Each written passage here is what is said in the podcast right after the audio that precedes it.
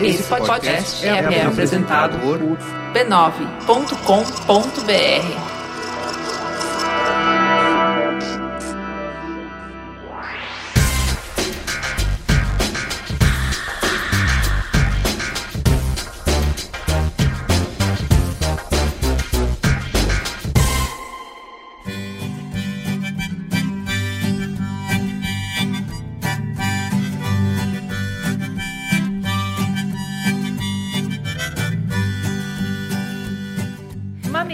mamiletes, bem-vindos ao Mamilos número 20. Eu sou a Cris Bartes, essa é a minha comparsa. Juva Lauer. E lá vamos nós, mais uma vez, discutir com leveza, respeito e empatia os temas mais comentados nas redes sociais. No Mamilos dessa semana tem muita música, muita educação, muito pano pra manga. Vamos lá? Vamos que a pauta tá gigante. Gente, para começar, eu vou retribuir o favor do Maron e fazer o jabá de todos os podcasts do B9. Se você está ouvindo o Mamilos, saiba que temos também Braincast, Anticast, Zing, Mupoca, Spoilers. Tem podcast para todos os dias da semana e para todos os gostos, né, querida? É só acessar b9.com.br barra podcasts e conhecer um mundo novo de informação com vozes deliciosas. O que, que a gente vai ouvir essa semana? Hoje a gente vai de Juno, né? E isso vai alegrar os nossos ouvidos aqui, essa trilha sonora bacaninha do filme Juno, que é um filme jovem com jovem nas escolas. Tudo a ver com a gente hoje. O filme é bem legal, quem não viu deveria ver. Sobe o som aí, Caio. I'd be a pod. If you were a floor, I'd wanna be the rug. And if you were a kiss, I know I'd be a hug. All I want is you, you be my bride. Take me by the hand and stand by my side. E beijo vai para Canoas, no Rio Grande do Sul. Goiânia. Santa Cruz, uma cidade bem pequenininha no sertão da Paraíba e também para São Luís, no Maranhão. Recife. Nova Iguaçu, no Rio. Los Angeles, Califórnia. Vitória, no Espírito Santo. São Bernardo do Campo, São Paulo. Santa Cruz, no Rio de Janeiro. E pro Caio Carvalho, que tá fazendo aniversário lá em Santa Cruz. Para Bauru, em São Paulo. Especial para Amanda Gaspar, que também tá de aniversário hoje. Parabéns, Amanda. Um beijo para a turma de publicidade da Anguera, em São José dos Campos, em especial pro Thiago Alvarenga, que tá fazendo aniversário. Kerline e Fernando de Joinville, Santa Catarina. E um beijo especial para a Índia amazonense fofíssima Joyce, pro seu amigo Sérgio. A gente adorou o e-mail que ela escreveu, dava até pra ouvir ela falando. E ó, ganhamos ainda um cheiro de Pernambuco por e-mail, morram de inveja. Gente, é, eu queria dar um recadinho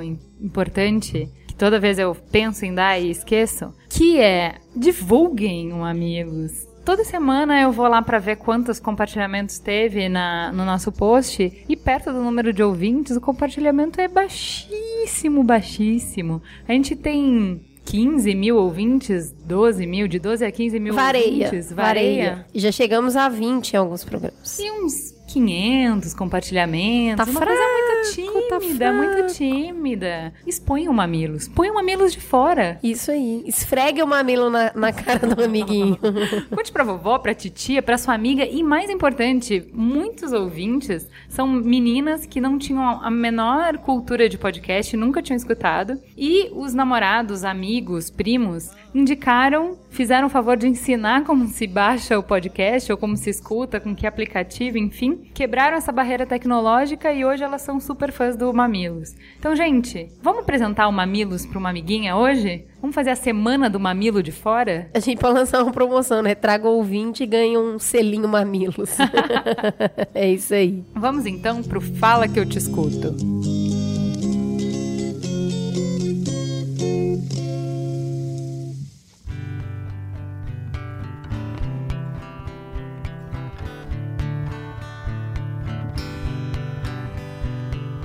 Uau, semana cheia de histórias interessantes, hein, Ju? Muitos pontos de vista sendo compartilhados. Até hoje tem ponto de vista caindo, assim, bem legal no site, por e-mail. E a gente destacou aqui algumas coisinhas para contar. E eu começo falando sobre um contato que nós recebemos que traz muito a extensão do lugar de fala e a construção da visão a partir disso. Eu não vou citar o nome da pessoa aqui porque é uma história muito pessoal, mas ele nos escreveu contando contando três experiências na vida dele que dá o que pensar. Primeiro, ele estudou na sala do cara que queimou o índio Galdino lá nos anos 90. E ele conta que o garoto era bem sem noção, era muito mimado, que o pai dele fazia todas as vontades. Ele chegou a pensar que o fato do garoto ter errado pudesse realmente ser culpa daquela família que era tão. É, encobria tanto as coisas. Depois ele conta que perdeu um irmão assassinado por um menor de 16 anos. E sobre o quanto isso foi traumático para a família dele, um baque. E por fim ele conta que uma das suas irmãs está presa em uma casa de correção para menores, porque também aos 16 anos ela se envolveu em um crime muito sério. Ele diz acreditar que ela não tinha muita noção do que ela fez, porque estava muito claro que ela tinha agido por impulso, mas nada justifica e todos na família foram a favor dela pagar pelo crime. Então, ele conta que ela acaba no momento de passar no vestibular, que ela tá prestes a sair para um semi-aberto para poder estudar e que muita coisa mudou desde que ela foi presa. Então, concluindo essas três experiências difíceis que ele teve, difícil é pouco, né? Depois de tudo isso, ele fala que ele é contra a redução da maioridade penal. E ainda fala que, e é ipsilitre, descobrir que cada caso é um caso e que não dá para julgar a família ou generalizar. Existem mães e pais chorando do lado de lá e do lado de cá do muro também. Os jovens infratores têm que ser presos sim, mas em instituição separada dos adultos e com um enfoque voltado para a reabilitação social. É bem aquilo que a gente estava falando aqui, que já é previsto em lei, mas que não é cumprido. Outro destaque é por e-mail do Márcio Etienne. Ele fez um post super legal lá no site. A gente sugere que vocês vão lá dar uma lidinha.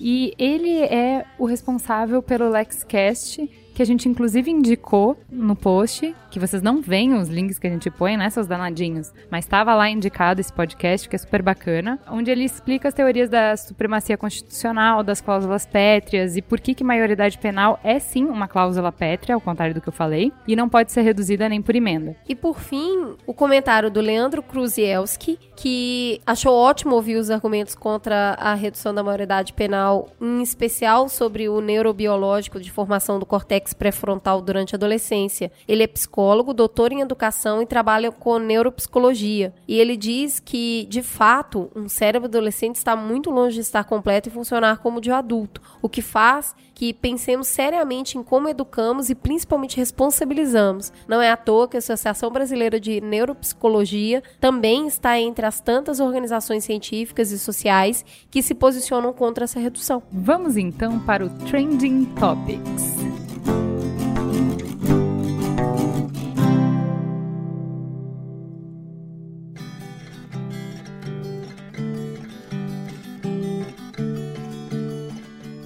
Primeira notícia que a gente pensou, super polêmica, vários ouvintes encaminharam pra gente, foi das prostitutas na Austrália que postaram selfies para mostrar a ultra face, vejam coelhinhos voadores da profissão. Que foi isso, Cris? Bom, foi uma resposta a um texto de um blog, né, que foi republicado semana passada falando sobre o 25º aniversário do filme Uma Linda Mulher. E aí falava muito sobre essa matéria, falava muito sobre a realidade dos profissionais do sexo ser muito mais dura do que retratada no cinema. E a Tilling é, criticou a forma como o texto generalizava os profissionais do sexo e retratava toda a prostituição como sendo danosa, que a gente sabe que existe. Mas o que, que ela fez? Ela decidiu postar uma foto de si mesma no Instagram para mostrar ela como uma jovem que fez uma escolha muito consciente do que estava fazendo e colocando um protesto contra essa generalização feita. Então, a Associação Australiana de Profissionais do Sexo, que perguntou se ela poderia também postar a hashtag no Twitter. E aí começou um movimento um monte de jovens, em sua maioria mulheres australianas prostitutas, protagonizaram aí e postando a sua imagem e mostrando seus rostos ao mundo. Isso é super polêmico.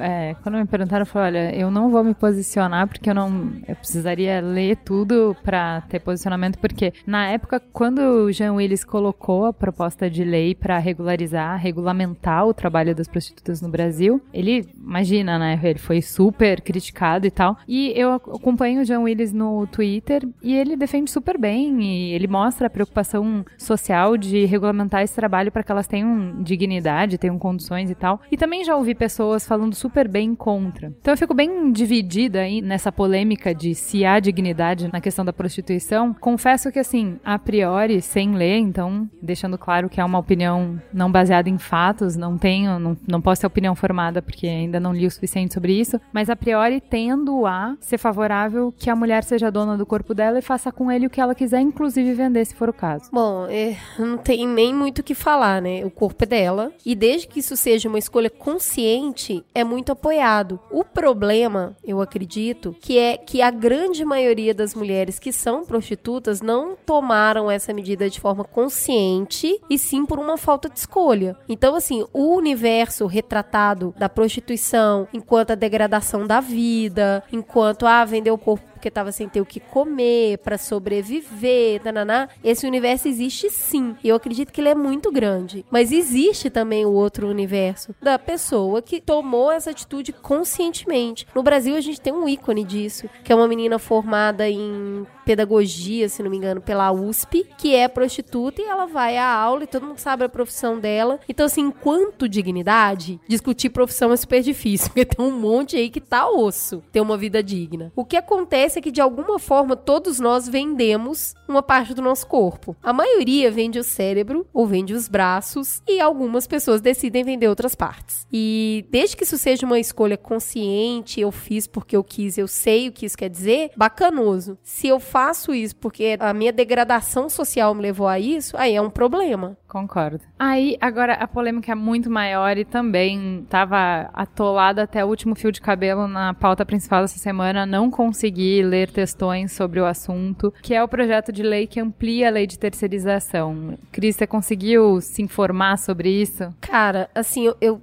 queria ter feito uma coisa que não deu tempo, que foi ler a lei, que não deu ainda. Então eu li interpretações. E aí, fazendo um momento mamilos de ser, eu trouxe pontos favoráveis e contra, e eu acho que isso tem que ser muito mais pesquisado do que foi. Então, assim, o projeto, o que, que é fato? O projeto de lei 4330 de 2004 para regularizar o trabalho terceirizado no país foi a votação nessa quarta na Câmara dos Deputados. Agora vai para o Senado, se pá, vai para a sanção da presidente. A proposta ela permite que empresas e é basicamente essa alteração permite que empresas públicas e privadas que atualmente só fazem terceirização da atividade meio possam fazer terceirização da atividade fim. Atualmente o país tem cerca de um milhão de empresas terceirizadas que empregam cerca de de 15 milhões de trabalhadores. O PT e o PSDB se posicionaram contra, o PMDB a favor, tanto que o presidente da Câmara conseguiu colocar essa votação em caráter de urgência, foi feito assim na quarta, e houve um racha entre os sindicalistas. Tem a CUT de um lado, a força sindical de outro,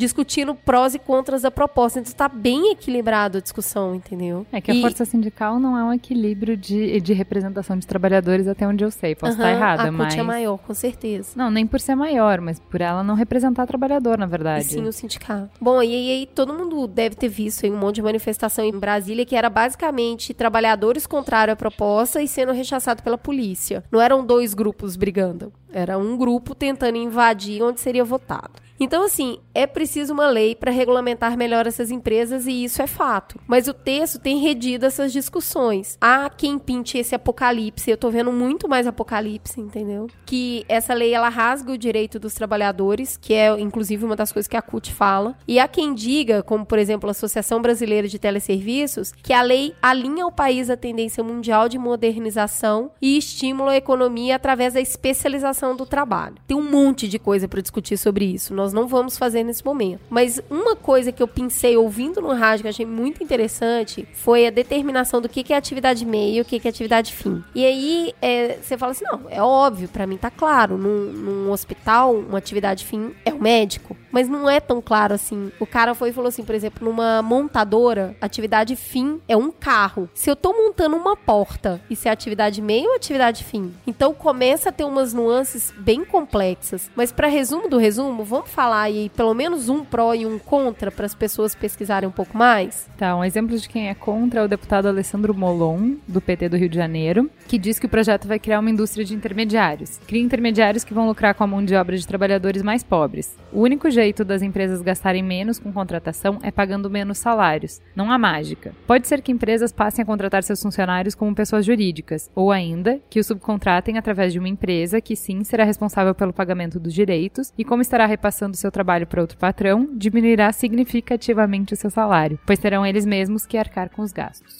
O maior medo está bem concentrado aí, que é, ah, se eu posso contratar PJ, por que, que eu vou contratar CLT? E aí você começa a contratar um monte de PJ, e aí esse monte de trabalhador fica sem recurso. Não é muito difícil de derrubar esse ponto com um pedacinho da lei que eu consegui ler, que o que eles falam é, você não pode contratar PJ, você tem que contratar uma empresa terceirizadora. Então, e essa empresa terceirizadora tem que pagar os seus direitos trabalhistas. Então eu fiquei super em dúvida com isso aqui, assim, se tem tanta gente contra, alguma coisa tem aí. Eu li o post do Sakamoto e era bem cenário apocalíptico, é. assim. Deixa eu falar um pouquinho rapidinho sobre o deputado Arthur Oliveira Maia, que inclusive é o relator do projeto, e ele defende o texto destacando pontos positivos como: cada empresa poderá prestar apenas um tipo de serviço terceirizado. Isso melhora a especialização das áreas. Então, coisa que a gente vê hoje, como por exemplo, empresa de serviços gerais, que é tudo, com essa lei ela não poderia existir. Você tem uma empresa de limpeza, você tem uma empresa de, sei lá, serviços hidráulicos, eletrônicos, o que também fica complexo, porque quando você vai para, por exemplo, processamento de tecnologia, né? Você imagina, você abre uma empresa para manutenção, a outra para processamento de dados, aí começa a picar demais. Então ainda é uma coisa turva. O que, que ele fala ainda? Que o funcionário estará mais seguro, na verdade, já que a empresa contratante é a responsável pelo recolhimento do FGTS e dos outros tributos. Ele também dá aos empregados terceirizados os mesmos direitos assegurados no local de trabalho aos funcionários da empresa contratante, como alimentação, transporte atendimento médico, entre outros. Um outro ponto que eu tinha visto é que hoje um dos maiores problemas da terceirização é que o cara não é transparente com você. Ele pega um contrato na empresa que vai durar três meses, mas ele não te conta, ele te contrata. Aí você tá lá trabalhando e aí acabou o contrato. E aí esse cara cara vai te avisar e você tá na rua. Um dos pontos dessa lei é que esse cara tem que te contratar por um tempo mínimo. Ele tem que chegar pra você e falar: Ó, eu estou te contratando por dois anos, renovável ou não para você aceitar ou não. Então, assim, tem um monte de pormenor. Um monte. Eu acho muito justo que os trabalhadores estejam correndo atrás do, de permanecer o direito da CLT. Eu sei que o texto ontem na Câmara já passou por ajuste. Então, porque precisa de uma lei para regulamentar isso. Então, se é uma questão de ajuste, eu acho que tá certo, é isso mesmo. Tem que sentar e começar a conversar. Mas o cenário que se pinta é de mais desemprego e de trabalhador ganhando menos. Esse é o que eu mais acredito acredito. Porque se tem um intermediário, cara, eu já trabalhei assim. Eu fui contratada por uma empresa para trabalhar dentro do Santander.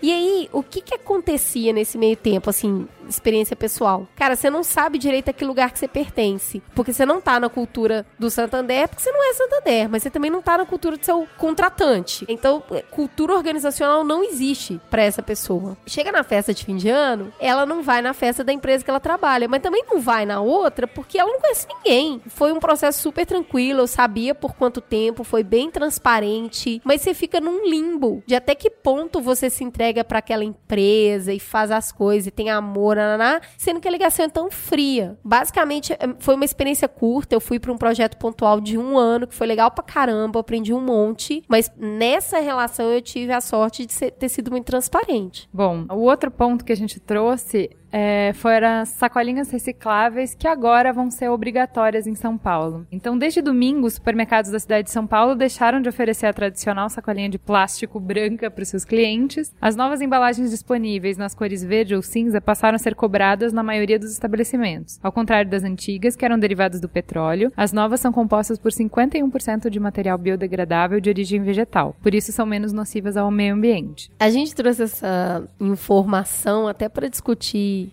é, comportamento, né? No ano passado, se não me engano, o retrasado, São Paulo já tinha tirado, tinha tirado todas as sacolinhas. Ah, e teve uma reclamação do caramba e não sei o quê, mas a gente começou a usar sacola reciclável, de tecido. Então, assim, no porta-mala do meu carro. Retornável, né? Ou retornável ou aquela de tecido mesmo. E aí um monte de empresa até começou a fazer isso como brinde. Então, assim, no porta-mala do meu carro tinha umas 5, 6. E eu peguei o hábito de já ir pro mercado com essa sacola. Caiu a lei. Adivinha o que, que a cara de pau aqui fez? Voltou a Voltou a usar. Então, assim, mesmo sabendo que é prejudicial, que, pô, você já aprendeu, por que, que você vai desaprender? Então, assim, é, é muito difícil mudar a cultura, né? É verdade. Quem já foi, quem passou tempo fora do Brasil, principalmente na Europa, sabe que eles não te dão sacola. Se você comprar qualquer coisa, você tem que carregar na mão. É, é muito mal visto isso lá, do tipo, como assim você não trouxe a forma de carregar o que está comprando? Então, assim, é só pra deixar claro que esse tipo de medida precisa ser tomada e a gente tem que. Não precisava necessariamente de uma lei. Não, não precisava, né? Bom senso pode funcionar. Dava uma forcinha, né? Não, mas é, é- eu acho positivo, assim, algumas coisas, a gente falou já em outro programa sobre a questão do cinto de segurança, né? Que às vezes a gente precisa que venha de fora, realmente te faça pensar e te, o, o, o Estado parece um pai, né? Que te obriga a fazer as coisas Te que fazer- você é. sabe que você precisa fazer, né? Mas enfim, Eu sugiro pequenos pra quem mora em cidades que ainda usem essa colinha branca, tentem usar essa de tecido, retornável, de papel, porque não precisa chegar a lei aí, você pode tentar mudar o hábito, né? É, exatamente. E pra encerrar esse bloco, uma notícia muito, muito, muito boa, que o dono de um site de revenge porn foi condenado a 18 anos de prisão nos Estados Unidos. Esse californiano era dono de dois sites que aceitavam vídeos de revenge porn. Pra você colocar o vídeo lá, não precisava pagar nada, só que quando a vítima entrava em contato pra tirar o vídeo do ar, ele cobrava 300 dólares, eu acho, pra tirar do ar. Puta merda. E aí eu achei ótimo que assim, é, não foi sobre ele, né? Essa condenação foi pra provar um ponto, né? Para dizer que isso definitivamente é contra a lei, você tá expondo a intimidade de alguém, você não tem direito de Invasão imagem de sobre aquela pessoa, é invasão de privacidade, tem uma série de danos, né? Eu acho o seguinte, 18. Esse é um número que fica pro cara. 18 anos de prisão, meu. Ele tem 28, vamos lá. Vai perder a boa parte da juventude dele na cadeia. Sim, os melhores anos da vida ele vai passar confinado, tudo que ele gostava de fazer não vai poder fazer mais, enfim, o inferno que Inclusive é sacanear a vida dos outros. Exatamente. Então, tá precisando vir um negócio desse pra cá, não tá? No Brasil ainda não aconteceu nenhuma condenação desse estilo, mas temos leis também, as nossas leis serão cumpridas. Fica a dica aí. E eu queria muito indicar um post bacanérrimo do Lugar de Mulher sobre quão vergonhoso é você não saber lidar com rejeição e não apenas isso, além de não saber lidar com rejeição, não se contentar em fazer um revenge porn e ainda fazer uma ode a isso. Então, Tipo uma música? é, teve babaca suficiente pra tentar se promover e conseguiram, né? Porque ninguém sabia quem eram os idiotas e hoje só se fala o nome deles. Então se promoveram através de babaquice. Então assim, não passarão, primeiro, babacas não passarão. Ao invés de dar clique pra esses babacas, deem clique pro lugar de mulher. Vão lá, dar risada, rolar de rir com o post que tá Não, muito e, bom. E às vezes até mandar isso sério pra alguém, né? Eu tenho uma filha de 4 anos e meio, eu tenho trabalhado muito a frustração com ela. Tipo, filhinha, não. E, e tudo bem, pode chorar e espernear, mas é não. É, exatamente, sabe? Né? Ok, sabe? Se a pessoa é uma idiota com você, se a pessoa Te rejeitou? te Acontece. rejeitou, é. É assim a vida. Toca o barco, sabe? Levanta, sacode a poeira e dá a volta por cima. Vamos então pra teta da semana.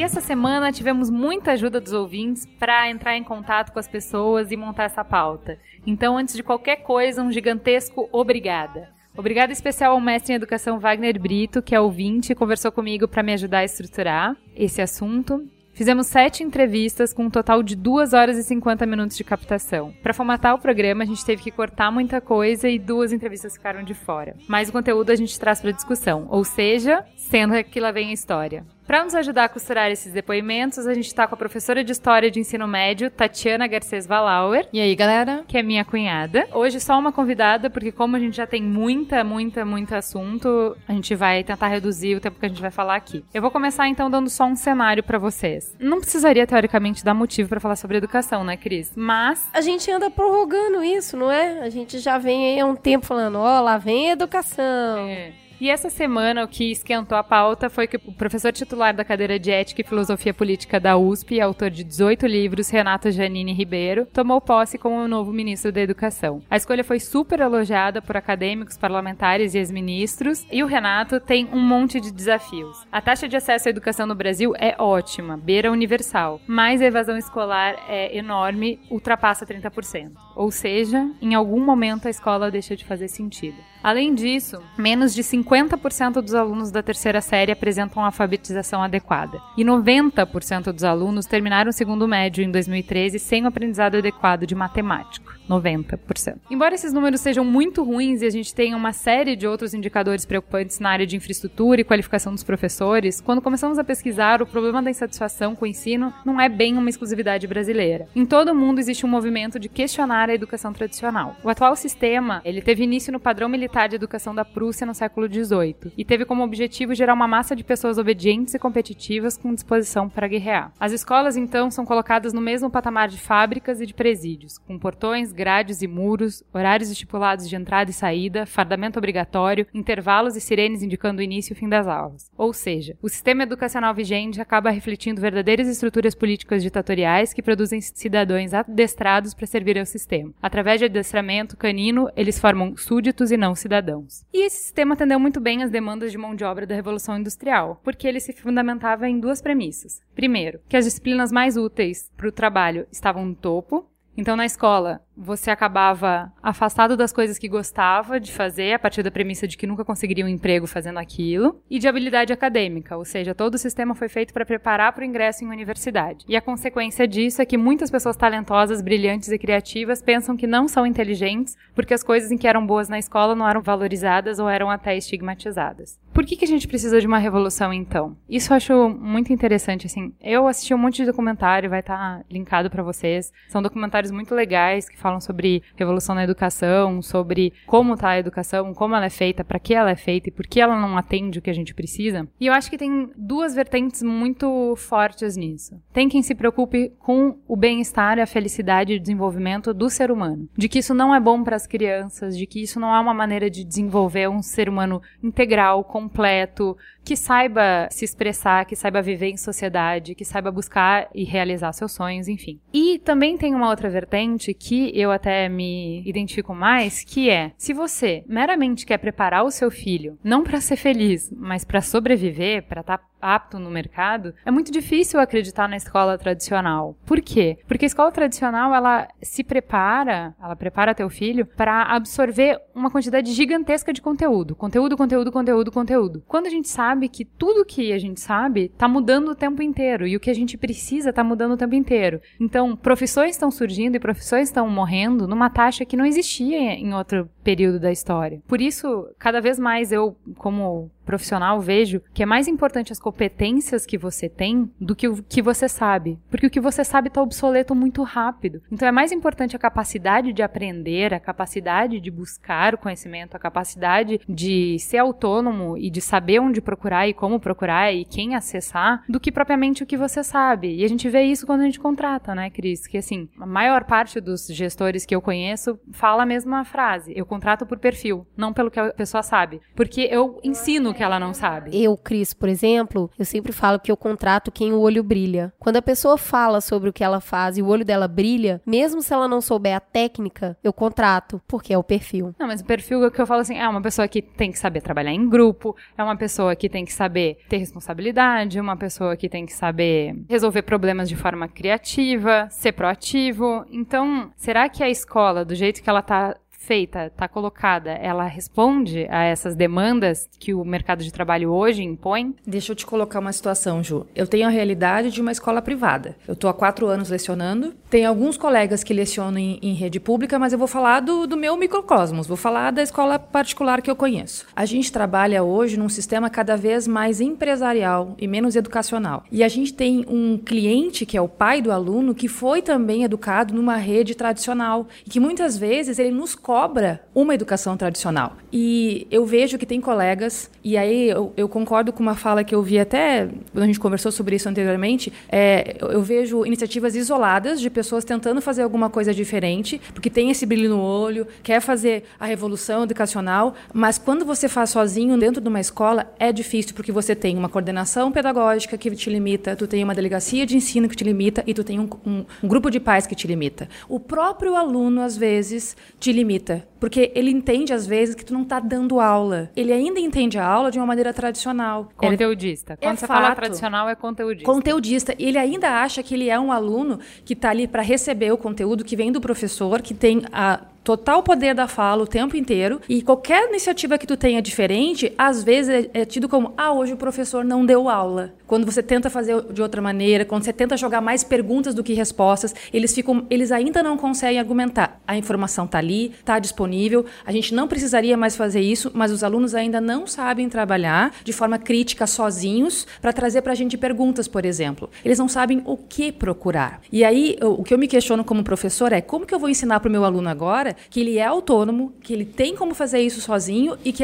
eu estou ali para administrar, para encaminhar, para fazer refletir, para ter muito mais perguntas do que respostas. A gente ainda tem que quebrar paradigmas dentro da casa dele e dentro da cabeça dele, porque ele vem ainda com a ideia de que ele vai levar uma educação tradicional. Excelente. Vamos ver se com esse programa a gente consegue responder algumas desses, desses comos. Então, primeiro, assim, como que vai ser a revolução, né? E tem um documentário super legal que vai estar colocado para vocês que eu achei sensacional, que há muito tempo a gente espera que a revolução venha da tecnologia. Então, quando criaram um cinema, puta, é isso. Agora, nunca mais vão educar da mesma maneira, esquece sala de aula, esquece agora o cinema, e não foi. E aí, quando veio o rádio, puta, já imaginou? Os maiores especialistas vão poder estar em cada sala, porque é diferente do cinema, que só dá pra ter um pela- por cidade. Rádio dá pra ter um em cada sala, e o maior especialista de química vai dar aula pelo rádio, e ele vai estar ao mesmo tempo no país inteiro, que foda, vai mudar tudo. E não, não mudou, né? E aí, quando chegou a TV, então não, mas agora vai, porque dá pra ter TV, porque daí é vídeo, áudio, aí, aí vai. E também não foi a TV. Nos anos 80 todo mundo tinha certeza que era o computador que ia revolucionar a educação e realmente não revolucionou. E eu acho muito interessante que esse vídeo acaba concluindo que, assim, essas coisas são evoluções, não são revoluções. Elas ajudam com recursos na sala de aula, mas não revolucionam. O que, que seria a evolução, então? A revolução. A Fundação Educacional Jorge Lucas, há 14 anos pesquisa, incentiva e inovação na educação, fez um especial com 10 ideias para melhorar o ensino em sala de aula. A gente vai partir dessas 10 ideias. Evidentemente que essa abordagem poderia ter milhares de outros pontos de vista, a gente escolheu um só para nortear o nosso caminho. E aí ela separa assim, dos estudantes, engajamento, fazer o aprendizado através de projetos, conectar as coisas, integrar as disciplinas, compartilhar, fazer com que os alunos eh, tenham um aprendizado cooperativo, expandir, que é permitir que os alunos expandam o conteúdo e façam uma análise mais abrangente dos assuntos, porque a gente acaba pegando um monte de coisa e sempre uma, uma avaliação super superficial sobre os assuntos, né? Do lado dos professores, mudar isso que a Tati estava falando, que é do professor que tem uma relação unilateral, ele fala e o aluno escuta, para uma relação que o professor seja um mentor, um guia mental e emocional do aluno, né? Que é completamente diferente do que a Tati estava falando. Ensinar como um aprendiz, né? Como se fazia antigamente de aprendiz. Que as escolas adotem tecnologia, que as escolas reorganizem os recursos que elas têm. E principalmente, que daí também é o que a Tati falou, envolver a comunidade, né? Então, que envolva os pais mesmo dos alunos estejam mais dentro da escola e as comunidades ao redor também estejam dentro da escola. Então, assim, o que eu achei bacana é dá para falar sobre educação, programas e programas e programas. Inclusive existem podcasts só para professores, só para discutir educação. Então, o que a gente vai fazer aqui é um recorte, um recorte muito pequeno, que é para mostrar que essas ideias não são utopias, que já existem diversas pessoas colocando em prática de forma forma isolada pelo Brasil e a gente trouxe alguns exemplos para nos inspirar. O primeiro entrevistado, então, é um aluno, o Bruno Sica, da escola Kelly, em Rio Claro, no interior de São Paulo. Ele vai nos trazer o exemplo de aprendizado baseado em projetos que a escola dele proporciona no contraturno. Nota do editor: a entrevista com o Bruno infelizmente caiu, porque nós tivemos alguns probleminhas técnicos com o áudio dele. Mas o lado bom é que o conteúdo do papo ainda assim foi discutido pelas meninas, então nem tudo foi perdido.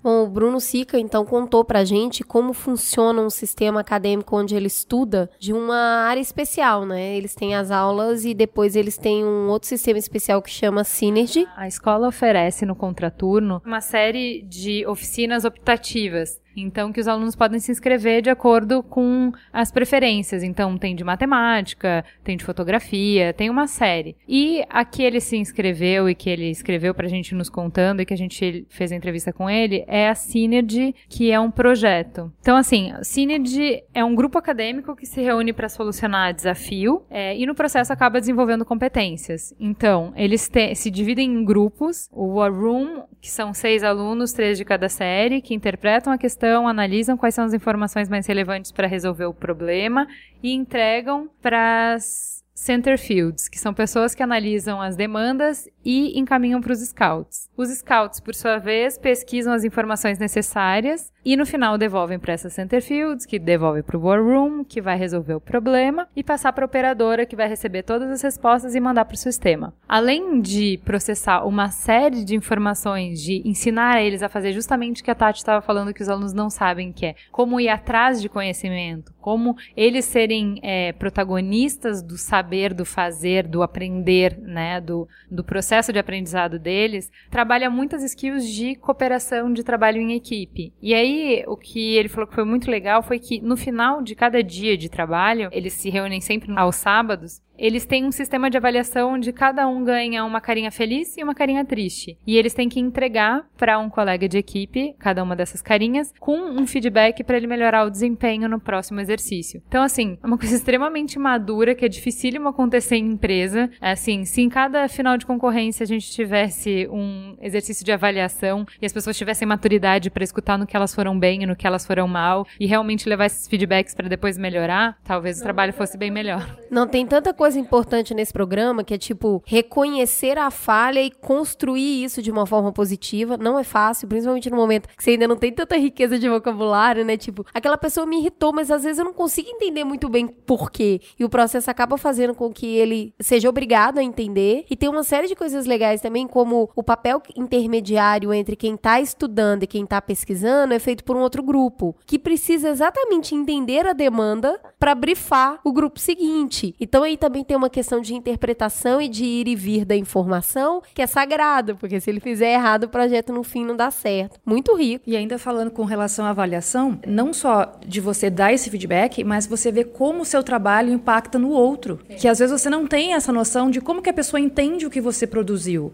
Às vezes está claro para você, mas para outra pessoa que vai te analisar não está claro. Eu fiz uma na verdade, eu estou fazendo uma proposta bem é, embrionária, mas mais ou menos nessa linha, com meus alunos de primeiro ano. Eu sou professora de história, mas eu gosto muito de trabalhar com produção textual, justamente por causa dessa questão do vocabulário que você acabou de mencionar. Os meus alunos são alunos até que leem bastante. Não vou entrar no mérito aqui do que eles leem, mas acho que é válido destacar que nós temos sim alunos na faixa de 14, 15, 16 anos que estão interessados em leitura, mas que têm um vocabulário ainda muito enxuto. Então, o que, eu faço com eles? Eu trabalho em história, produção textual. E este bimestre eu fiz uma avaliação da seguinte forma: eu pedi que eles fizessem um texto, determinado assunto, e eu troquei entre eles o texto, para que ele lesse o, o texto do colega. Causou, assim, uma, uma, uma situação de, de, de euforia na sala, um, uns com medo, outros é, felizes. Um meio desconforto. E eu, e eu avisei antes que ia ser feito isso. Eu falei: olha, faz de um jeito que você tenha que entender que não vai ser só eu que sou tua professora, conheço a tua a letra, me esforço para entender o que você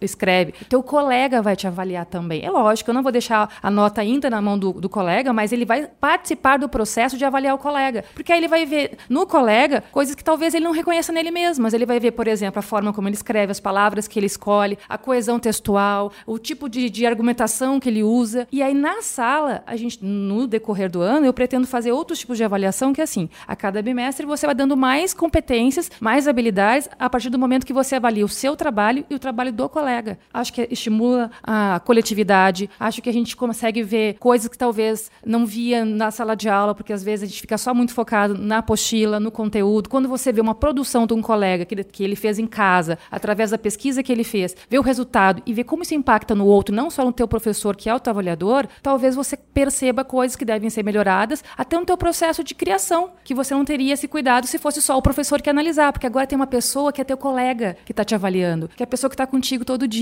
Isso preza a opinião dela. Exatamente, é ter um amigo. É diferente de um professor que na tua cabeça está te dando nota, está te avaliando simplesmente pela, pela tua capacidade mental. Ele está tendo outro tipo de relação com o trabalho, porque tem uma questão emotiva por trás disso também. Ele não sabe que colega vai avaliar, mas é alguém que ele tem relacionamento muito maior do que comigo, que ele vê duas vezes na semana, por Sim. exemplo.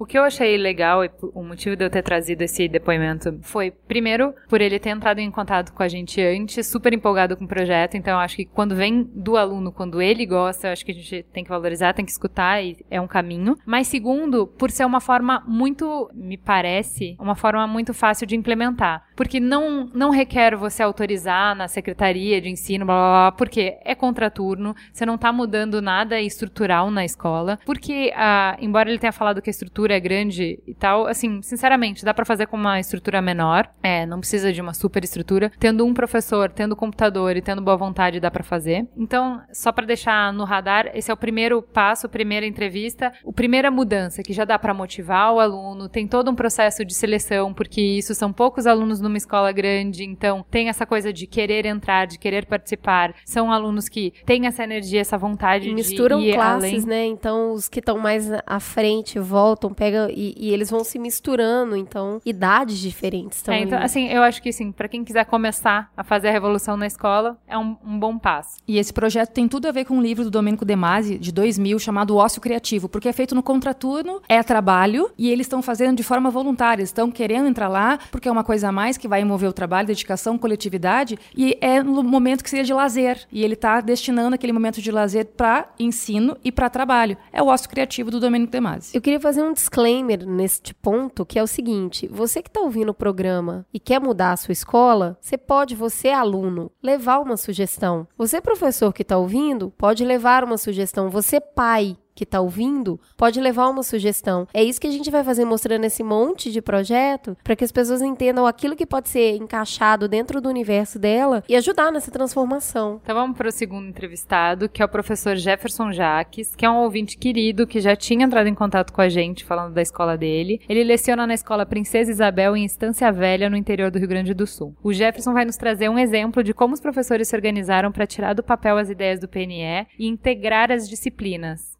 Ano passado para cá nós temos feito um movimento de desconstruir um pouco esse modo de ensino mais antigo, assim, que as disciplinas eram muito estanques, muito separadas entre si, de modo que não, não havia comunicação de uma com a outra. No programa anterior do Mamilos eu vi que foi citado o, a Finlândia. Né? Aqui no Brasil já há bastante tempo se faz esse tipo de reflexão, se publica a respeito, as diretrizes brasileiras já estão nesse caminho, só que não sai muito do papel, muito em virtude do, da falta de recursos, que não, não, vem muito. O país é muito grande, muita escola não, não é bem abastecida. Aliás, poucas são bem abastecidas, não sai do papel por causa disso. E há também um pouco de resistência por parte dos professores com algo tão novo. Mas nós temos feito leituras desse material, temos tentado nos reunir e tentado trabalhar quase como a Finlândia tem feito. Assim, escolher um tópico e trabalhar ele. E cada disciplina da mesma área de conhecimento trabalha aquele mesmo tema, aquele mesmo conceito que a gente chama, dentro da sua ótica. Tem funcionado. É uma coisa super nova. Começou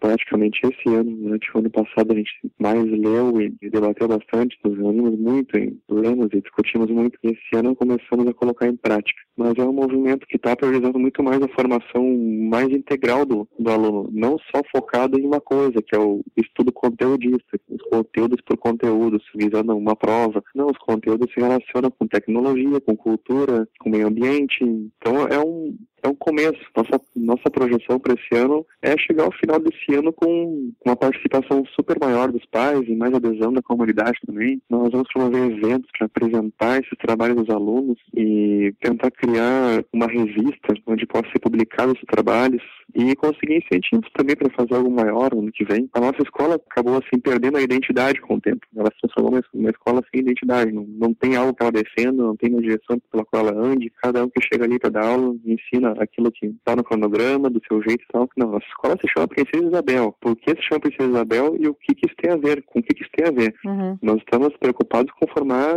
cidadãos livres, pensantes, tem a ver com liberdade isso. Então, o nosso ensino é mais voltado para a formação do cidadão. Então, tudo que nós vamos ensinar vai ter a ver com isso, vai ter a ver com vocês aprenderem a pensar, em vez de aprenderem a reproduzir o que a gente passa. Ficou bem claro para todas as turmas da primeira semana que eles não iriam decorar fórmulas prontas, decorar datas, decorar nome, né? Uhum. Ia ser uma coisa mais de entender o que aconteceu, entender o que está acontecendo e sempre com comunicação com a realidade deles e com coisas que estão acontecendo hoje em dia e por que o acontece. O governo federal começou no passado um pacto nacional pelo fortalecimento do ensino médio, que é um material teórico assim que nós temos que ler e tentar adequar o ensino médio para dar conta de formar o aluno para várias coisas e não apenas para provas como o Enem, como vestibulares, como muitas escolas colocam isso como foco, uma prova. Bom, o cidadão, a escola deve formar um cidadão, que ele vai viver numa sociedade, que ele vai, que ele vai votar, que ele vai ter família ou não, ele vai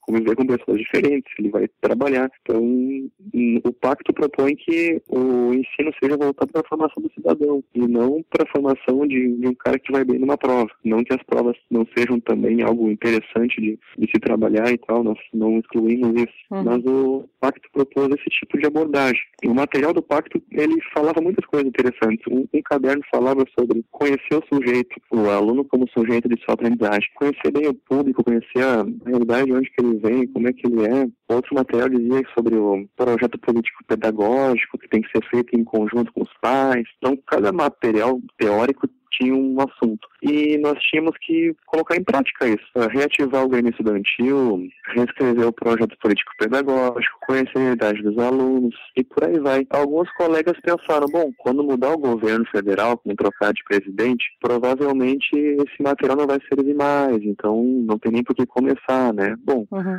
Mas aí pensando, se esse material não, não ficar em vigor por muito tempo, vai entrar outro. Então a gente vai esperar que entre um presidente que fique 20 anos e, e o material fique vigente por 20 anos para a gente começar a fazer. Não, nós sabemos que o ensino médio não está legal tem que mudar. De algum lugar tem que partir a mudança. Se mudar o governo e mudar a diretriz, não vai ficar muito diferente do que já está. Então nós começamos com material teórico, discussão, debate, material teórico, planejamento, escrita, planejamento e projetando esse ano, de 2015. E sabendo que fracassos eram possíveis, né? problemas iriam acontecer e sem nos cobrar demais, de, de acertar de primeira uma coisa que é tão nova. E de pequenas ações, de pequenas ações, pequenos planos, colocar em prática uma semana, outra, foi dando certo, tem dado certo e espero que continue dando certo. Eu acho esse exemplo super poderoso, porque ele não é um exemplo de uma escola particular de milionário, ele não é uma, o exemplo de uma escola modelo na capital, ele não é o exemplo de um super líder que é um visionário, que é o maior pedagogo que o Brasil já teve, que teve ideias pirantes. Não, a ideia é de professores apaixonados pelo que fazem, como tantos que tem pelo Brasil, é, que se organizaram e eu achei interessante ele ter toda a humildade do mundo para falar assim, cara, a gente leu o material que todo mundo tem à disposição, a gente se reuniu em grupos, a gente fez grupos de estudo, leu e falou, tá, vamos tirar isso do papel, porque o papel aceita qualquer coisa e na teoria tudo é lindo, mas vamos ver se dá pra gente tirar isso do papel. Tamo tentando. tá Parece ficando simples legal. e é mágico, né? Porque é quando chega um trabalho pra gente fazer na agência, por exemplo, e às vezes você olha e fala, meu, é muito difícil fazer isso. Fala sério. Só que você não tem a opção de não fazer. E foi o que eles fizeram. Eles receberam um material,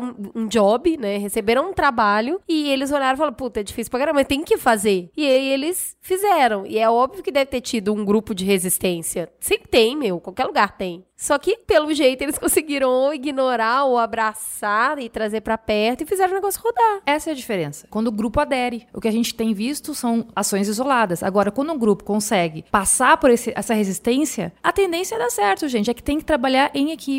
O que a gente vê hoje é muita gente trabalhando sozinho, nadando contra a maré, puxando carroça. Aí não consegue mesmo, que aí desiste, cansa, perde o entusiasmo. Quando o grupo vai, Não, e a aluna adere, né? Então, na verdade, Não, é... é- Eu achei legal que ele fala também que as famílias entraram também. Porque também, como tu falou, Tati, não funciona se os pais não aderirem. Então, assim, ah, os alunos queriam aula de teatro, então foi uma amiga dele, que era mãe de uma aluna, que foi lá e resolveu começar a fazer. E os alunos cobram com uma velocidade maior até do que eles conseguem entregar. É fudido, né, É. cara? Assim, juro, eu comecei a chorar, ele falando assim, e ele tudo, assim, colocando o que eles fizeram com uma humildade, assim, achando que não era muita coisa, que eles só estavam começando. E, assim, eu, pra fazer esse programa, eu conversei com tanto professor desmotivado da vida, sabe? Triste pra caramba, falando que de 50 alunos consegue só ensinar pra 5, Uhum. que assim, é a falência, que ele se sente super incompetente em sala de aula e ver ele falando como se não fosse nada de botar brilho no olho dos alunos, de fazer de uma nova forma, de motivar, de, de fazer as crianças quererem ir pra escola e quererem aprender, cara, eu achei sensacional. Isso muda o mundo mesmo. É, e assim, a gente passa rapidamente por isso,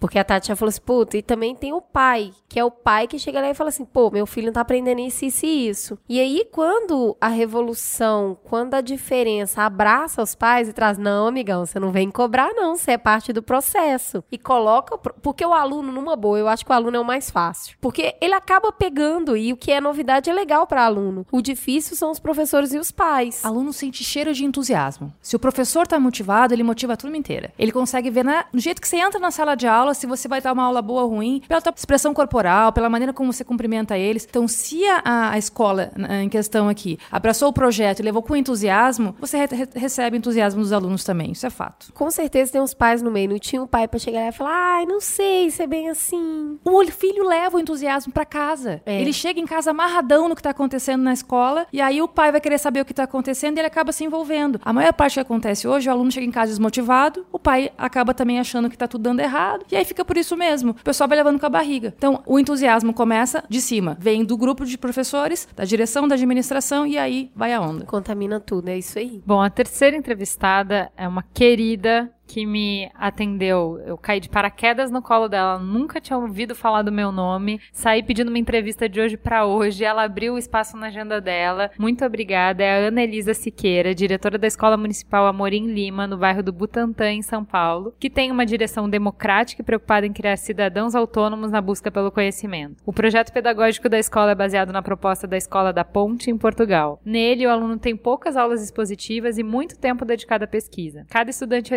orientado por um tutor que acompanha seu desenvolvimento ao longo do ano. Não há provas. O método de avaliação é individualizado e o compartilhamento de informações é estimulado. Como que funciona? É, onde antes tinham seis salas de aula, agora funcionam dois grandes salões dispostos da seguinte forma. No primeiro andar, crianças do ciclo 1, ou seja, acabaram as séries, as crianças ficam juntas, de um ano a cinco anos. No segundo andar estão salões para jovens de do ciclo 2, do sexto ao nono ano. Há turmas em igual número nos períodos da manhã e da tarde. Os alunos se reúnem então em grupos de cinco pessoas de diferentes idades para ajudarem no desenvolvimento dos roteiros de estudos. Alunos em processo de alfabetização permanecem juntos. Cada criança organiza seu percurso de maneira que achar conveniente. Todos podem fazer pesquisas nos livros didáticos distribuídos no salão, na biblioteca ou na sala de informática. Podem conversar à vontade com os colegas e contam com a ajuda dos tutores quando necessário. Ao final de cada roteiro, por ano cada aluno deve percorrer cerca de 20 roteiros, o estudante deve escrever um relatório ou portfólio que é analisado pelo seu tutor responsável. Se atingir as metas propostas, recebe um novo desafio. Se demonstrar dificuldade, retorna às atividades já realizadas. Aulas de português, inglês e matemática são realizadas em salas menores. Além dos roteiros e das oficinas de matemática, português e inglês, os alunos fazem outras atividades, como dança danças brasileiras, capoeira, artes, teatro, laboratório de cinema e cultura corporal. Então, assim, a gente trouxe o depoimento da Ana, apesar da Tatá, filha da Cris, estudar numa escola da, que Ah, tem a metodologia falar, né? da, da ponte. É. Eu vou querer que a, que a Cris fale, mas a, a gente achou importante ir atrás da Ana, porque a gente sabia que se eu deixasse a Cris simplesmente dar o depoimento dela, automaticamente na cabeça de todo mundo, ah, claro, essas coisas de badauísmo, de publicitário, escola de rico, escola de gente alternativa, isso não é pra mim, isso não é pra minha escola, isso não é pro meu filho, isso não é pra minha cidade. Então tá aí a Ana pra matar cobra e mostrar o pau. Eu estou aqui no Amorim Lima há 19 anos e desde que eu cheguei a gente tem feito um trabalho junto com a comunidade muito próximo de discutir a escola que a gente tinha e a escola que a gente quer ter. Né? O tempo todo eu acho que essa construção está sendo feita. Então a grande questão do Amorim eu acho que é, foi construir uma possibilidade de escola a partir da discussão da escola que a gente tem. Então isso foi sendo muito importante até a gente chegar no de descobrir que a escola que a gente tinha em determinado momento não era a escola que a gente queria ter e, e começar a pensar como que era a escola que a gente imaginava que tivesse sentido, né? Como é que a gente cria uma escola que tem sentido para as pessoas, para os pais que vêm trazer os filhos, para os próprios filhos, para os educadores. Então, num determinado momento da nossa história, a gente se deparou com a experiência da Escola da Ponte de Portugal. E a gente foi vendo que ali eh, existia uma possibilidade de mudança verdadeira. Era a possibilidade dos estudantes serem donos do processo deles. Criava uma solidariedade entre as crianças na forma de aprender, na construção do processo, a importância da construção do ser coletivo, não só do estudante, mas dos educadores também. Como que a prática docente não pode ser uma prática solitária e tem que ser uma prática solidária, né? Assim, nesse sentido.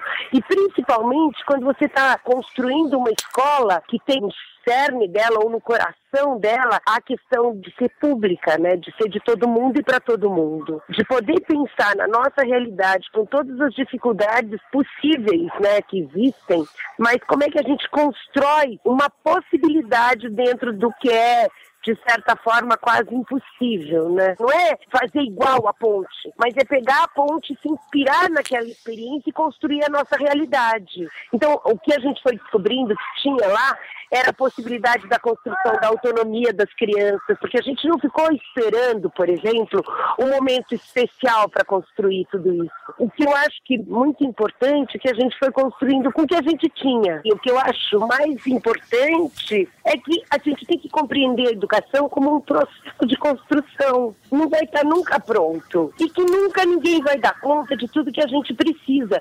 Porque a ideia, às vezes, é que um dia vai vir um governo que vai resolver todos os problemas da educação e não vai. Porque não é uma parte.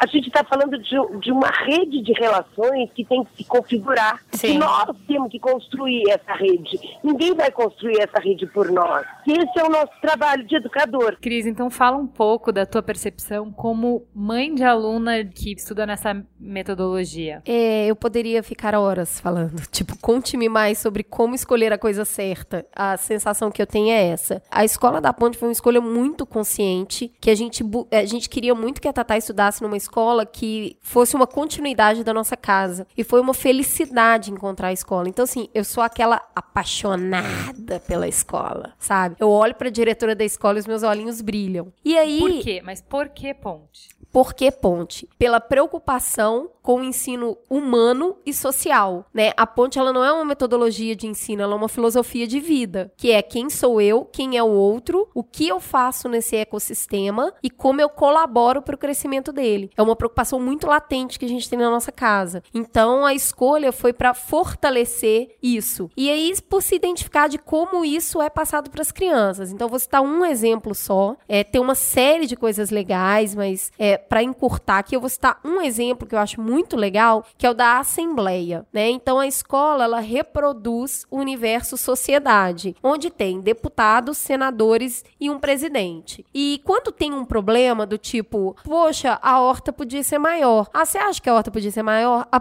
apresenta um projeto para isso. Ah, então a gente podia tirar essa parte do assalto. Então, quem está interessado em aumentar a horta, apresenta um projeto. Esse projeto é votado e tem, a pessoa precisa justificar, né? O grupo precisa justificar vai para os senadores, que também precisam ser convencidos para chegar no presidente para ver se ele sanciona a lei. E esses cargos são elegíveis. Então as crianças fazem campanha. E aí esses dias esses dias eu cheguei na escola e tava pregado assim no mural. Chega de, chega de gente intransigente. Martim para presidente.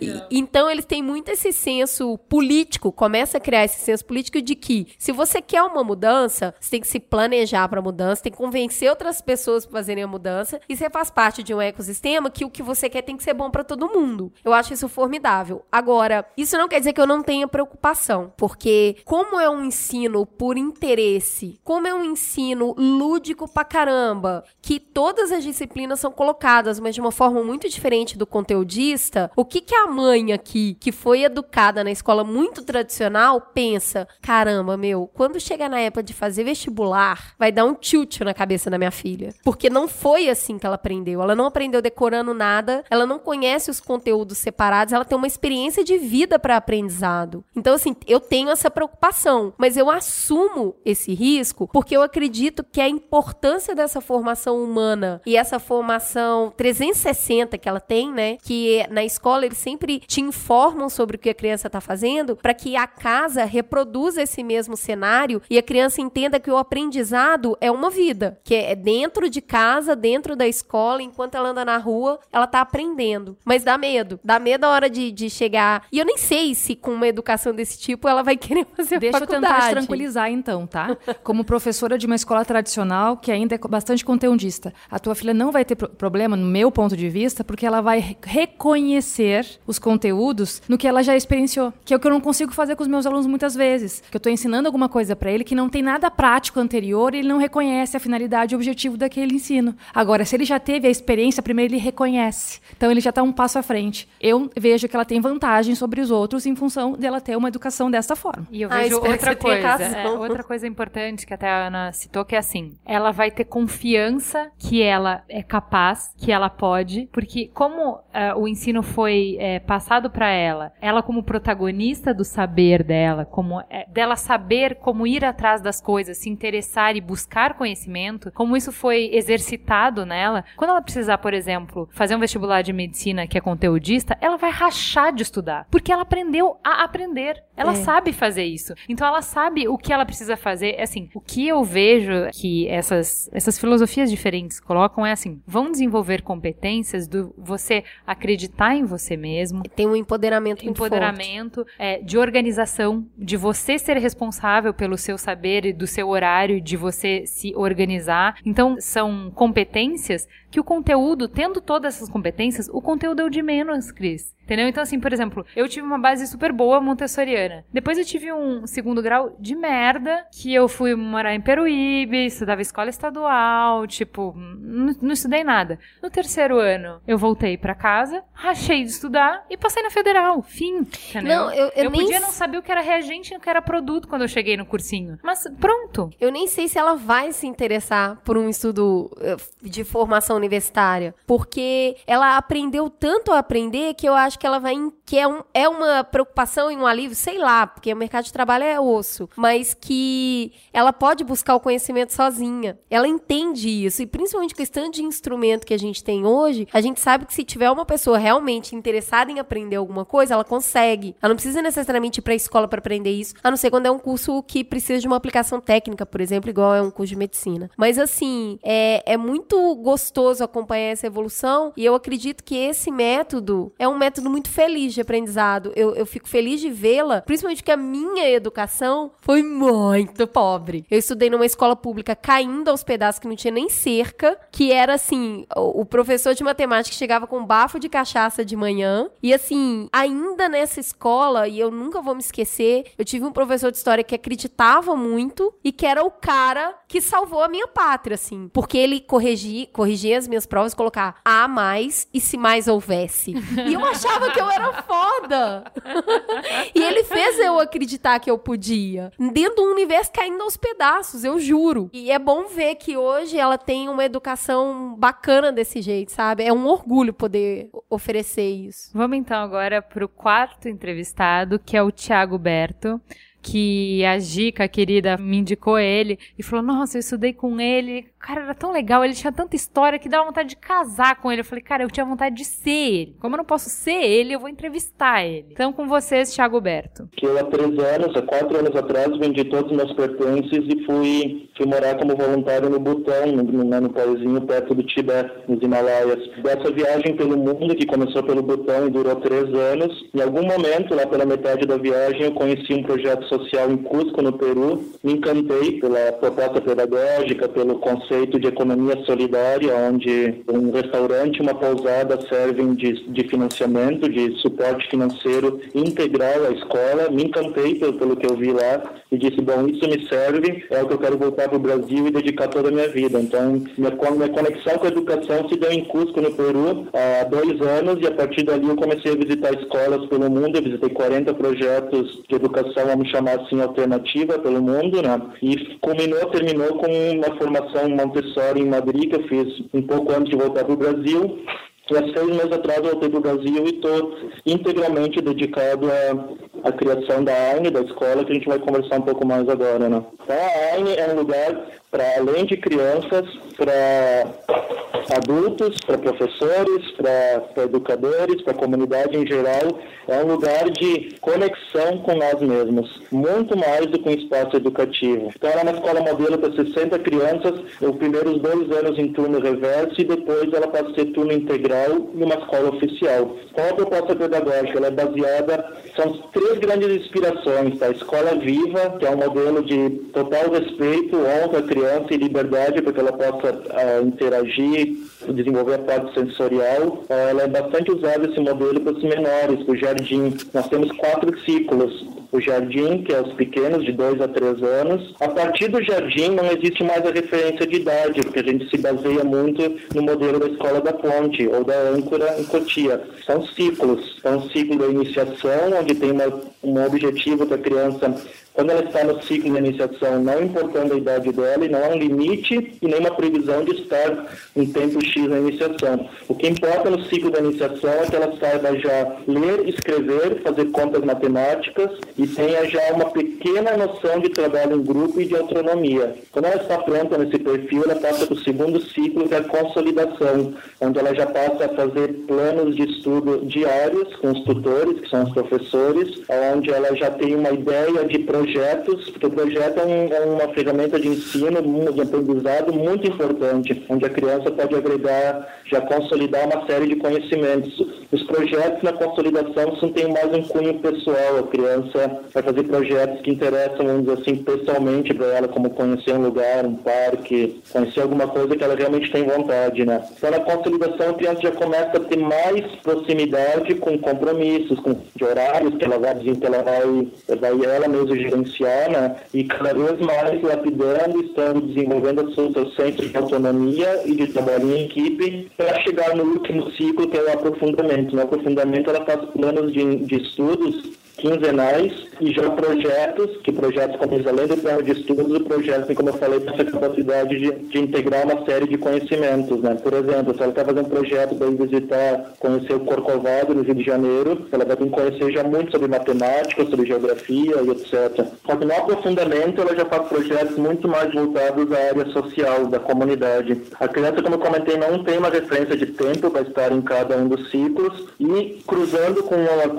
com, com o currículo nacional, né, com que ela tem que, por lei, ter acesso, ela vai ter esse tempo de nove anos para desenvolver todo o currículo que o MEC diz como sendo necessário a gente sabe que é um tempo plenamente possível, né?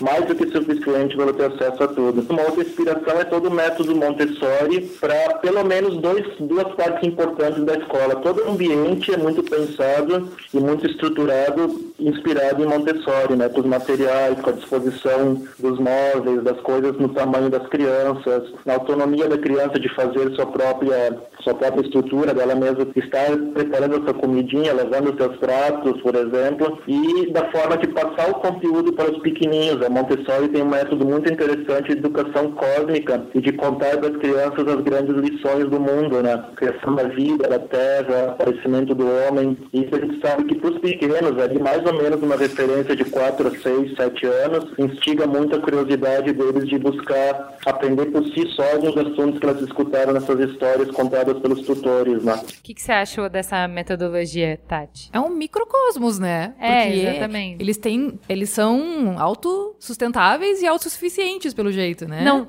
não autossuficientes, porque o que ele fala bastante é que só funciona a escola se a comunidade entrar. Então, assim, os pais precisam estar dentro, a escola precisa ser importante para a comunidade, devolver para a comunidade. Então, assim, o tempo inteiro ele fala de uma comunidade, não de uma escola. Uhum. E esse senso, eu acho que é uma coisa que os professores sentem muita falta. Que o pai tá lá só para cobrar. O pai vê a escola como um prestador de serviço. E ele não vê uma parceria, ele não vê que eles estão construindo juntos, é uma tarefa conjunta, né? De, eu acho que essa diferença de postura para o aluno aprender, para o professor ensinar, é, para o pai ver a evolução do filho, faz toda a diferença, né? Sim, a participação dos pais é uma coisa que a gente tem é, tentado estimular, principalmente na rede particular. Por que, que a gente vê hoje? A gente vê os pais que muitas vezes eles colocam o filho na escola como uma maneira até de se isentar da, da educação do filho. E a gente tem cada vez mais tentado trazer o pai para fazer essa coparticipação junto com a escola, para ter mais acesso à vida acadêmica do filho, não só na questão ali da, da prática da, da sala de aula, mas também das coisas que são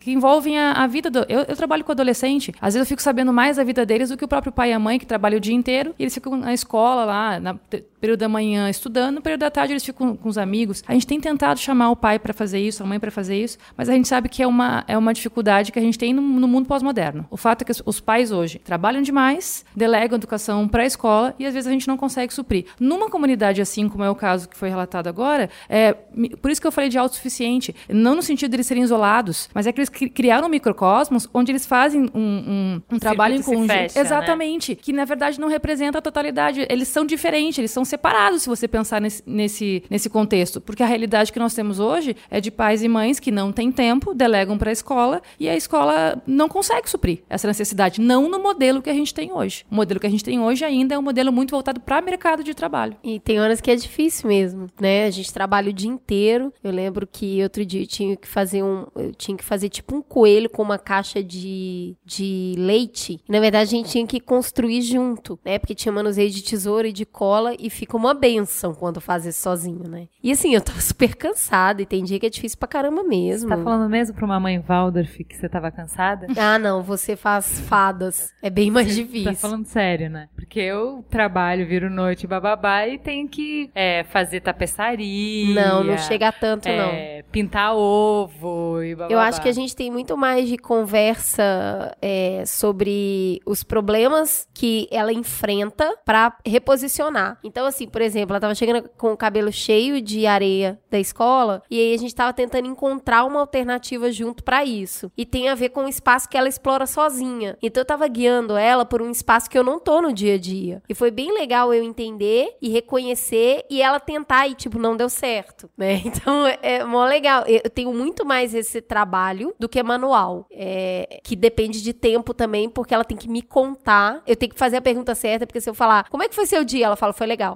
Mas olha só, para você ver ah, a questão de vo- vocês duas, por exemplo, escolheram escolas que fogem do padrão tradicional, mas vocês estão dispostas a fazer o que essa escola exige de vocês. Então também tem essa questão. É, existem escolas que já estão nesses projetos, que são diferentes, estão na parte da revolução educacional, mas tem que ver também quanto o pai e a mãe estão dispostos, tirando a questão financeira, quanto eles estão dispostos a se doar nesse projeto. Porque opção até tem. Ainda não tem uma quantidade suficiente para, de repente, atender a demanda de pessoas que querem entrar na revolução, mas quantas pessoas de fato estão dispostas a fazer o que vocês, por exemplo, fazem? De fazer dois, três turnos de trabalho, chegar em casa e ainda fazer uma tapeçaria, ainda fazer um trabalho com cola. É, é, é uma coisa que realmente tem que colocar também é, quanto a comunidade vai incentivar esse tipo de projeto. Quem vai comprar esse projeto se ele tiver ali no teu bairro, por exemplo? Quem está disposto a fazer parte disso? Nós, como pais, eu acho que a gente não pode exigir que a escola se transforme sozinha. Não dá pra gente ficar apontando o dedo e falando que a culpa é do professor, sabe? A, a responsabilidade é nossa também. A escola é um espaço de formação, como diz a diretora da escola Tatá, que é, são constelações. Porque ela fala que a criança não vem pra escola sozinha. Ela traz o pai, a mãe, a avó, o avô. Então tem um monte de encontro Uhum. desse monte de gente ali dentro. Então não dá pra ser um espaço que um seja responsável. O sucesso desse sistema educacional é quando você tem a adesão do- da, da escola, do aluno e do pai. Se você me leu aqui agora o que a sua filha tem que fazer em casa, se você não faz, não vai funcionar. Não na maneira como está previsto. Vai ficar incompleto, ela não vai conseguir acompanhar, não vai absorver, não vai aproveitar esse sistema educacional. Por isso que eu digo, é, não é só pensar naquelas pessoas que da educação que estão dispostas a fazer a revolução, é quem está afim de comprar a revolução junto com a gente. A Ju outro dia postou um- um- uma imagem muito legal, né? Quem quer mudança? Aí todo É. mundo levanta a mão. E quem quer mudar? Aí ninguém levanta a mão. Gente, é, para encerrar, eu queria colocar o, o depoimento do Rafael Procópio, do canal Matemática Rio. O trabalho dele é sensacional, porque aí sim, para falar, a gente falou tanto que a revolução tá nas pessoas, né? Mas ele sim usa a, a ferramenta da internet de uma maneira super interessante, que é essa coisa de que você consegue levar o conhecimento se você é um aluno e tá num lugar onde a professora não quer, teu pai não quer, ninguém mais quer e você quiser, você tem como hoje, né? Então, o Rafael, ele dá aula de matemática no YouTube, nesse canal Matemática Rio, com uma super didática, e ele recebe e-mails de gente do Brasil inteiro, de vários lugares, até do mundo, de lugares que nem falam português, porque a matemática é uma linguagem universal, né? Falando que conseguiram aprender por conta das aulas dele. Então é super legal, vamos dar uma escutada no que ele fala. Eu dou aula de matemática, falo de curiosidades, falo sobre educação em geral, dou dicas de estudo e desenvolvo cursos no canal. Tem curso de matemática básica, curso de matemática do ensino médio, pré-cálculo e agora tem um curso de cálculo também. Cara, mas dá pra ensinar uma coisa tão difícil como matemática por um vídeo no YouTube? Mas dá para ensinar matemática através de um vídeo especificamente, sim. Porque no, no vídeo você, como não tem distrações, como tem numa sala de aula, por exemplo, né? Uhum. O seu tempo é 100% aproveitado. Entendi. Então, se numa sala de aula eu gasto um tempão ali dando esporro na turma, é, pedindo para ficarem quietos, tem aluno que não quer estudar, enfim. No YouTube já isso não acontece. Porque se o cara tá assistindo a um vídeo meu ali, primeiro, porque ele tá com a vontade de estudar. Ele que sentou no computador, procurou proativamente pelo meu canal, pelo meu vídeo, né? Sim. Então ele já tá com aquela vontade de estudar. Em segundo, ele tá fazendo isso no momento que ele está predisposto a aprender. Então ele tá, sei lá, ele- o cérebro dele funciona melhor de noite, então ele foi lá à noite, procurou meu vídeo e tudo mais. De repente de manhã ele não tem aquele, aquela vontade, ele tem as várias distrações que tem numa sala de aula, por exemplo, né? Os, Uhum. os amiguinhos ali e tal, pessoas falando. E no YouTube ele não, tá 100% concentrado ali no vídeo, né? Pelo menos a gente acha que tá, porque não pode ter aquelas outras abinhas abertas, né? Senão toca o celular, toca o, o Facebook lá, uma mensagem chega, a pessoa sai, né? Sim. Mas é, dá para ensinar, porque o cara tá concentrado, ele tá aprendendo ali. E a todo momento, quando eu vou fazer um exercício, por exemplo, eu aviso pro cara lá pausar o vídeo e tentar ele primeiro resolver para depois pegar a resposta. Então,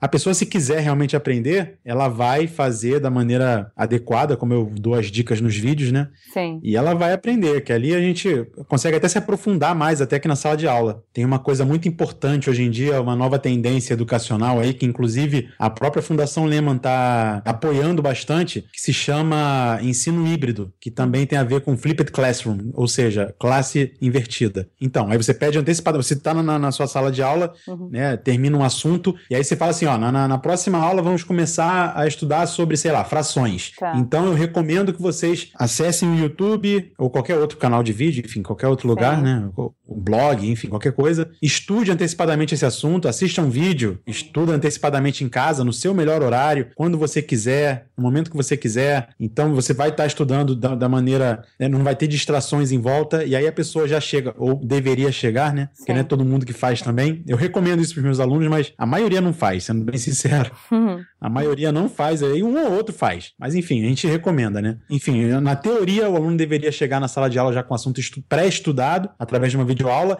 E aí, qual é a vantagem disso? O aluno, ele escolhe o professor mais adequado para ele. Então, eu não peço para ele assistir um vídeo meu, especificamente. Eu falo assim, o assunto é frações. Frações equivalentes, por exemplo. Assunto bem específico. Uhum. Frações equivalentes. Então você procura um professor que melhor se adequa ao seu, ao seu perfil aí. Então tem, tem professor que ensina uma maneira mais séria, tem professor que ensina com brincadeira. Eu gosto sempre de ensinar com uma piadinha ali, fazendo um clima mais amistoso para quebrar o gelo da matemática, né? Mas tem gente que é, gosta da minha aula, tem gente que não gosta, tem gente que vai preferir outro professor. Então, enfim, ele vai ter uma gama ali de professores, tem muitos canais de matemática, e aí ele pode escolher o professor que mais se adequa a ele, estudar no melhor horário para ele, e aí no, no- no dia seguinte ou na semana seguinte já vai estar com o assunto pré-estudado, e aí a gente faz só as interferências necessárias na sala de aula. Então, é, Tati, a grande questão do que o Rafael falou é que o motivo do sucesso dele é o mesmo professor. Por que, que ele é tão mal sucedido em sala de aula e é tão bem sucedido quando ele faz vídeo no YouTube? É que basicamente o aluno que tá ali, ele tá porque quer e ele tá ali é, comprometido em estudar sem distrações. Então, essa parte do comprometido,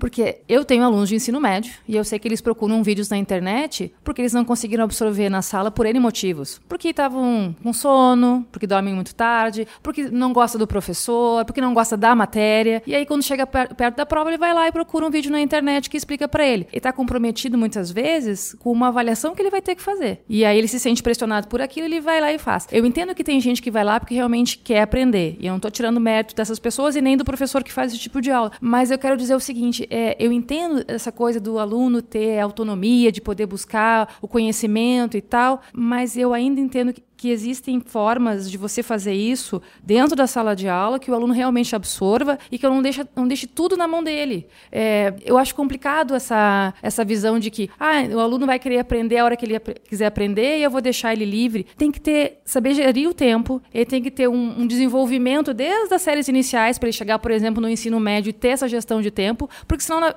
não vai ser produtivo. Eu não consigo ver como produtivo isso. Eu consigo ver assim, como um escape para conseguir um resultado de alguma avaliação que ele vai ter no futuro. Ele vai utilizar aquilo em dois, três dias. Se você perguntar a mesma coisa que um mês, uma semana, ele não sabe mais. Realmente, tudo bem, ele pode se treinar para saber responder o que foi perguntado e não efetivamente aprender. Mas eu acho interessante como ele fala que assim, do- da quantidade de tempo que se perde numa sala de aula, porque você tá tentando controlar pessoas para fazer o que elas não querem fazer naquele momento. E assim, isso para mim já é um, um bom começo de conversa para falar um ponto forte desses métodos de autonomia que valorizam a autonomia do, do aluno, que é uma coisa mais orgânica, que o aluno vai definir qual é o ritmo dele, qual é a sequência dele, porque a gente se sente muito melhor fazendo as mesmas coisas desde que a gente se determine do que quando é imposto. Né? Sim, mas o problema é exatamente como que a gente chega nessa autodeterminação, nessa gestão inteligente do tempo. Porque isso não é um processo que você faça, por exemplo, é, o aluno teve todo, a esco- todo o ensino fundamental 2 numa escola tradicional e aí você vai colocar ele no ensino médio numa escola nesse nível, por exemplo, de autogestão e,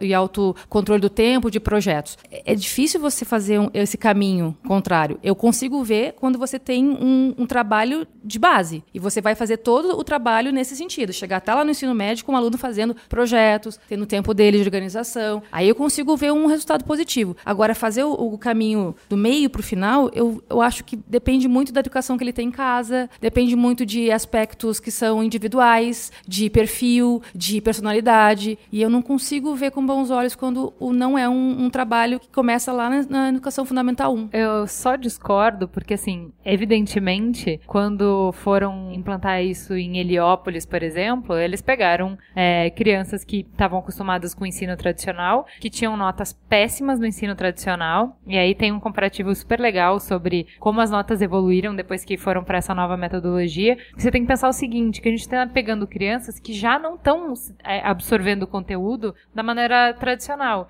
Então, o que você vai fazer não é pegar uma criança que está super acompanhando e tá, só está infeliz. Não, uma criança que não está absorvendo o conteúdo e o que você vai falar para ela, que é o fácil de entender, porque assim, se você pedisse para os teus alunos assistirem às tuas aulas no momento em que eles são determinados, talvez eles não quisessem mesmo. Mas com essa nova metodologia que é um desafio quando você desafia eles, propõe uma série de desafios, eu acho que é mais fácil que ele se autodetermine porque ele tem vontade, porque aquilo é uma coisa que é, instiga, sabe? Não é o conteúdo, olha, você tem que aprender isso, isso e isso. É, é mais aberto. Parece mais fácil ele gerir o tempo, porque o difícil da gente gerir o tempo é só para coisas que a gente não quer. A gente gerir o tempo para coisas que a gente quer não é tão difícil. Tudo parte do interesse. E- É. E é muito difícil colocar o interesse quando você não tem o cosmos ali da, da sala de aula a favor disso, né? Começa por uma sala de aula também muito cheia. Então, muita é gente. outra questão. Quantos alunos a gente está falando? Porque se a gente vai pegar a realidade hoje, 2015, a gente tem alunos, tem salas com 40, 50 alunos. Como que você faz com uma sala de 40, 50 alu- alunos, com um professor, por exemplo, para administrar um projeto? 40, 50 alunos. Se você tem um projeto que você vai eh, verificar, sei lá, 5, 6 alunos, no espaço físico que a gente tem hoje é uma coisa. Agora eu tenho 40, 50 alunos numa sala que caberiam 30. Então só a questão de proximidade física já faz ter agitação, por exemplo. Então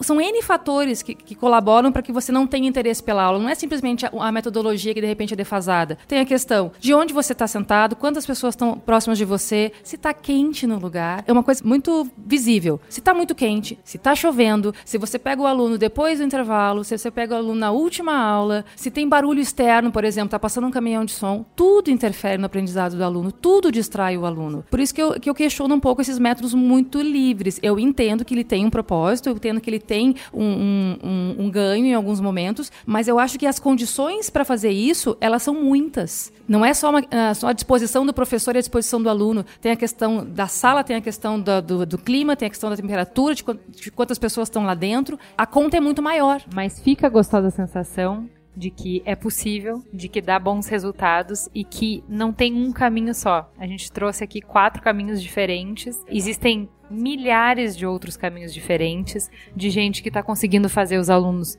terem tesão por aprender, se desenvolverem como pessoas, como ser humano, quererem ir para a escola, gostarem de ir para a escola. Então, assim, todos os programas que a gente faz, a gente acaba sempre voltando para a mesma coisa, que todas as questões começam e terminam pela educação. Então esse é o tema mais premium, mais importante que a gente poderia tratar. A gente não quis fazer um programa sobre um diagnóstico de tudo que está errado, um diagnóstico de todos os problemas. Eventualmente faremos, mas nessa primeira vez que a gente se aproximou do tema educação, o nosso objetivo era mais inspirar, mostrar que dá para fazer, que já tem gente fazendo, né? e quem sabe que a gente mude um pouquinho cada dia, que a gente mude o nosso olhar, que a gente mude alguma coisa para contribuir para, como a gente falou no último programa, a gente ser a mudança que a gente quer ver no mundo. Fica a gostosa sensação de buscar aquilo que a gente tanto deseja mudar. Então vamos para o farol Assis. Meet you at the statue in an hour.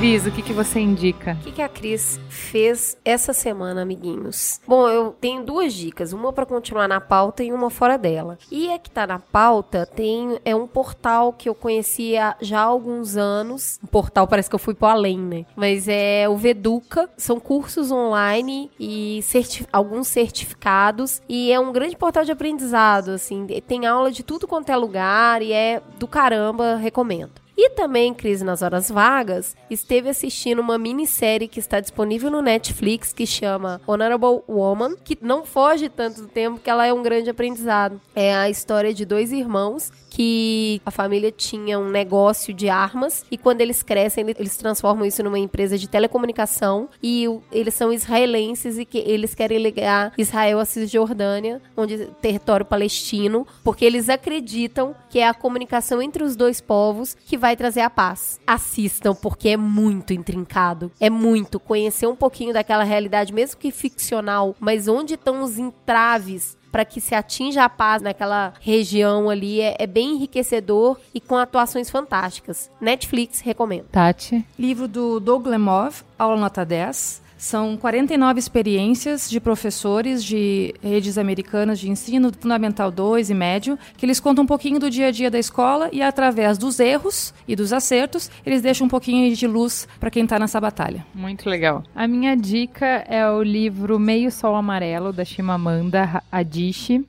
Que eu tava. Não almocei, né, todos os minutos é, livres eu tava fazendo pauta. Quando eu tava exausta demais, eu ia pra cama dormir. Enquanto eu esperava o Merigo, eu começava a ler esse livro. E o livro era tão bom que eu não conseguia parar, lia ainda um bocadinho. Então já tô, em menos de uma semana, tô terminando o livro, que é sensacional. É um livro, assim, que é de ler numa sentada. Se você puder, você lê numa sentada de tão bom. É isso, gente. É isso, amiguinhos. Por hoje é só. Beijo. edge.